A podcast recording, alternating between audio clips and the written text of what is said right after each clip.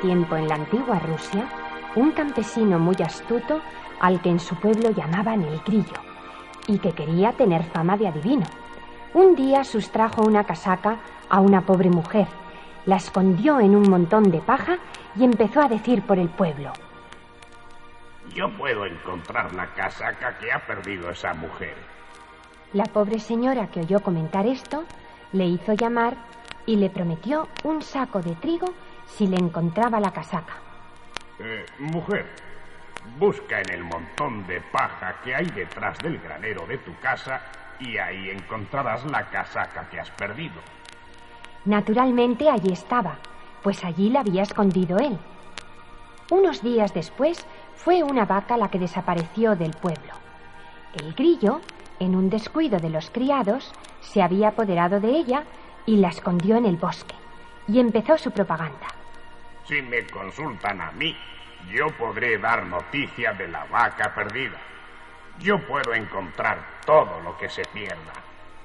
Tanto habló de sus dotes de adivino por todo el pueblo que el dueño de la vaca le mandó llamar. Eh, si me das 50 rublos, ni un copec de menos, yo podré encontrar tu vaca. Como podéis pensar, el buen hombre le prometió sus 50 rublos, pues la vaca valía mucho más.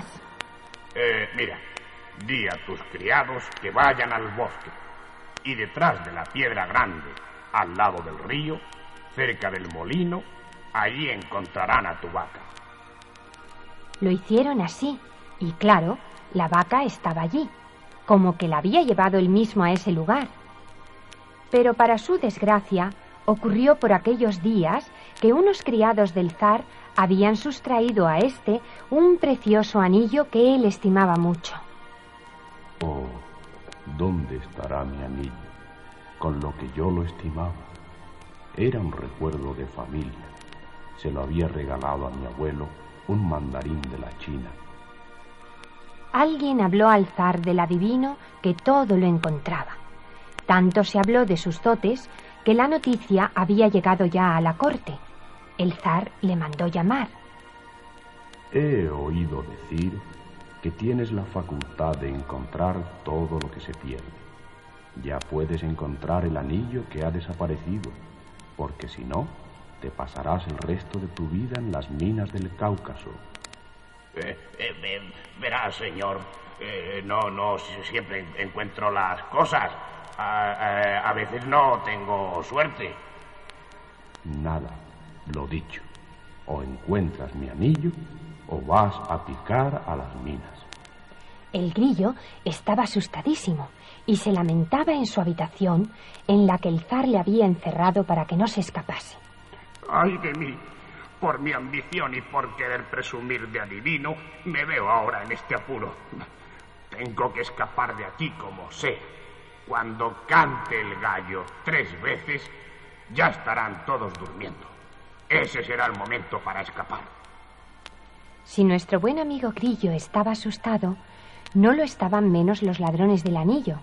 Estos eran el lacayo del zar, la chica que limpiaba su cuarto y la cocinera. ¡Ay, Dios! Seguro que adivina que lo hemos robado y nos mandan a Siberia. Eso sí no nos manda a azotar. Ya me contentaría yo con eso. A lo peor nos manda a cortar la cabeza. ¿Qué haremos? Si no dice nada el adivino, tampoco nosotros diremos nada.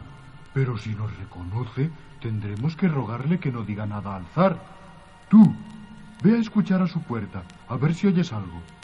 Así lo hizo la cocinera, pero su llegada coincidió con el primer canto del gallo, y al escuchar oyó tras la puerta. Ya está aquí el primero. Ahora a esperar los otros dos. Naturalmente se refería al canto del gallo, pero la cocinera pensó que se refería a ella y a sus compañeros y salió disparada a contarles lo que había oído. Nada más llegar a la puerta, ha dicho, ya está aquí el primero, ahora esperar a los otros dos.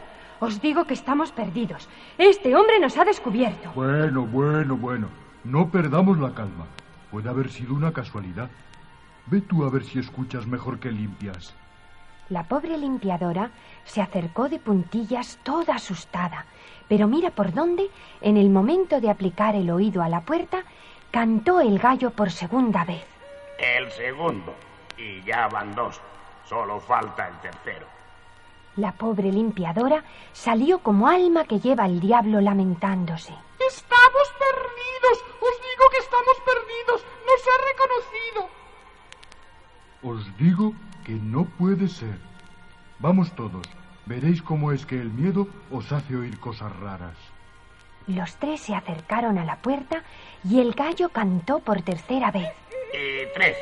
Ya están todos. Y dando un empujón a la puerta, la derribó sobre los tres sirvientes que, asustados, contaron al astuto grillo lo de la sortija, rogándole que no les delatara. Está bien, está bien. No os lamentéis más. Pero tenéis que darme el anillo. Ya me las arreglaré yo para que el zar no sospeche nada. Así lo hicieron. Le entregaron el anillo y el presunto adivino lo escondió debajo de una tabla del suelo. A la mañana siguiente... Eh, vamos a ver, adivino, ¿dónde está mi anillo?